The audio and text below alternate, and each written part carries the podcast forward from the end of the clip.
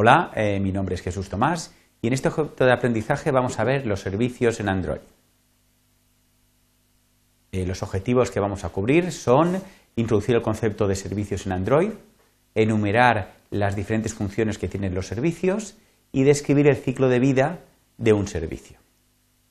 Bueno, una aplicación en Android eh, puede tener cuatro tipos de componentes diferentes. El más importante son las actividades que eh, digamos, permite crear las diferentes pantallas por donde va eh, pasando el usuario a medida que va ejecutando la aplicación.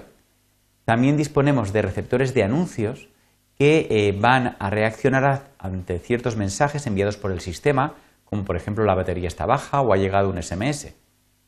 También podemos definir lo que son los proveedores de contenidos o content providers, eh, que eh, su finalidad es contener una serie de datos que pueden ser compartidas con otras aplicaciones.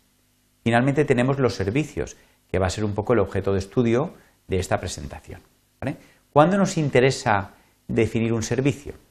Pues eh, cuando vamos a querer una, una parte del código que queramos que se ejecute siempre en segundo plano y que no tenga ningún tipo de interacción con el usuario. Realmente en Android los servicios tienen una doble finalidad. Eh, la finalidad más importante va a ser eh, poder ejecutar un componente en un segundo plano. Esto va a ser interesante cuando eh, tenemos, por ejemplo, durante un largo periodo de tiempo que realizar algún tipo de acción y que queremos que incluso esta acción esté activa aun cuando cambiemos de actividades.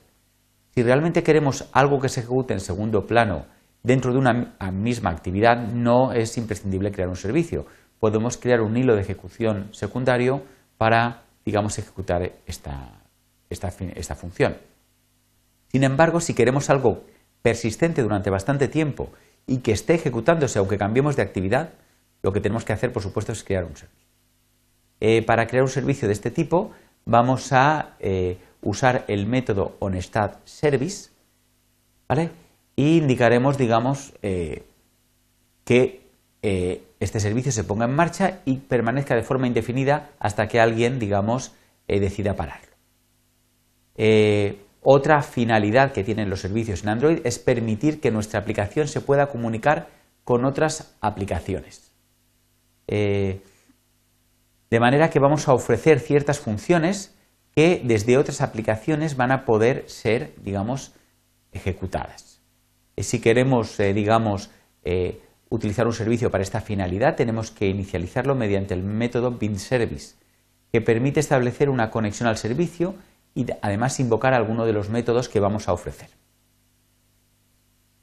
Muy bien, es muy importante tener en cuenta que cuando se ejecuta un servicio, este se va a ejecutar en lo que es el hilo principal de la aplicación, el mismo hilo que se utiliza para eh, las actividades. Eh, por lo tanto, un servicio, si necesita un uso intensivo de la CPU o va a llamar a alguna función que pueda quedar bloqueada, eh, no es desde luego recomendable hacerlo desde este hilo, desde el hilo principal. en estos casos, igual como hacíamos con las actividades, va a resultar interesante lanzar otro hilo, un hilo secundario, para realizar estas tareas.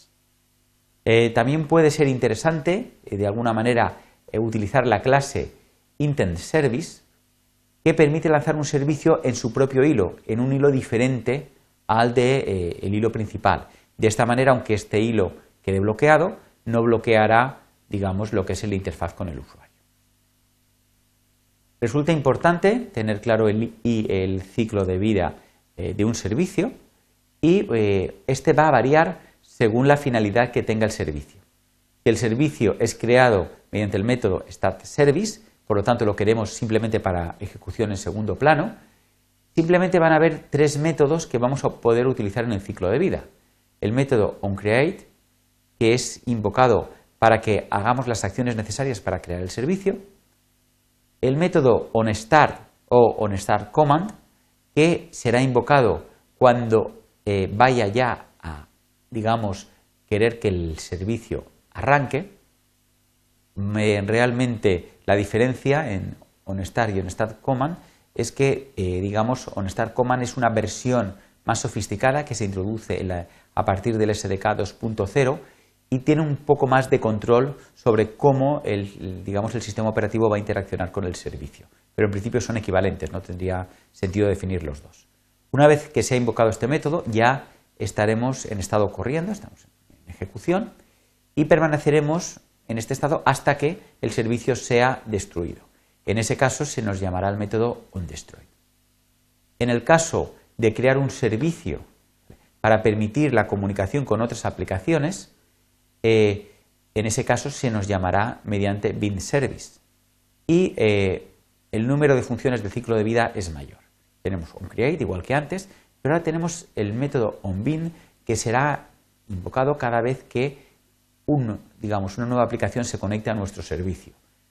Estaremos entonces en estado conectado hasta que se desconecten y entonces se nos llamará el método onBind, onDumBind. Pasaremos a estado desconectado. Es posible que se produzcan nuevas conexiones, se nos llamará al método onRebind y finalmente cuando este servicio sea destruido se llamará el método onDestroy. Muy bien, pues eh, como conclusiones de esta presentación hemos descrito cuándo utilizar un servicio en Android. Hemos visto que realmente tienen dos funciones claramente diferenciadas, ejecución en segundo plano y permitir eh, la comunicación eh, con otras aplicaciones. Y se ha insistido en que un servicio se va a ejecutar, digamos, en el hilo principal de nuestra aplicación. Por lo tanto, nunca hay que realizar acciones que bloqueen este hilo y finalmente se ha descrito el ciclo de vida de un servicio. Muchas gracias por vuestra atención.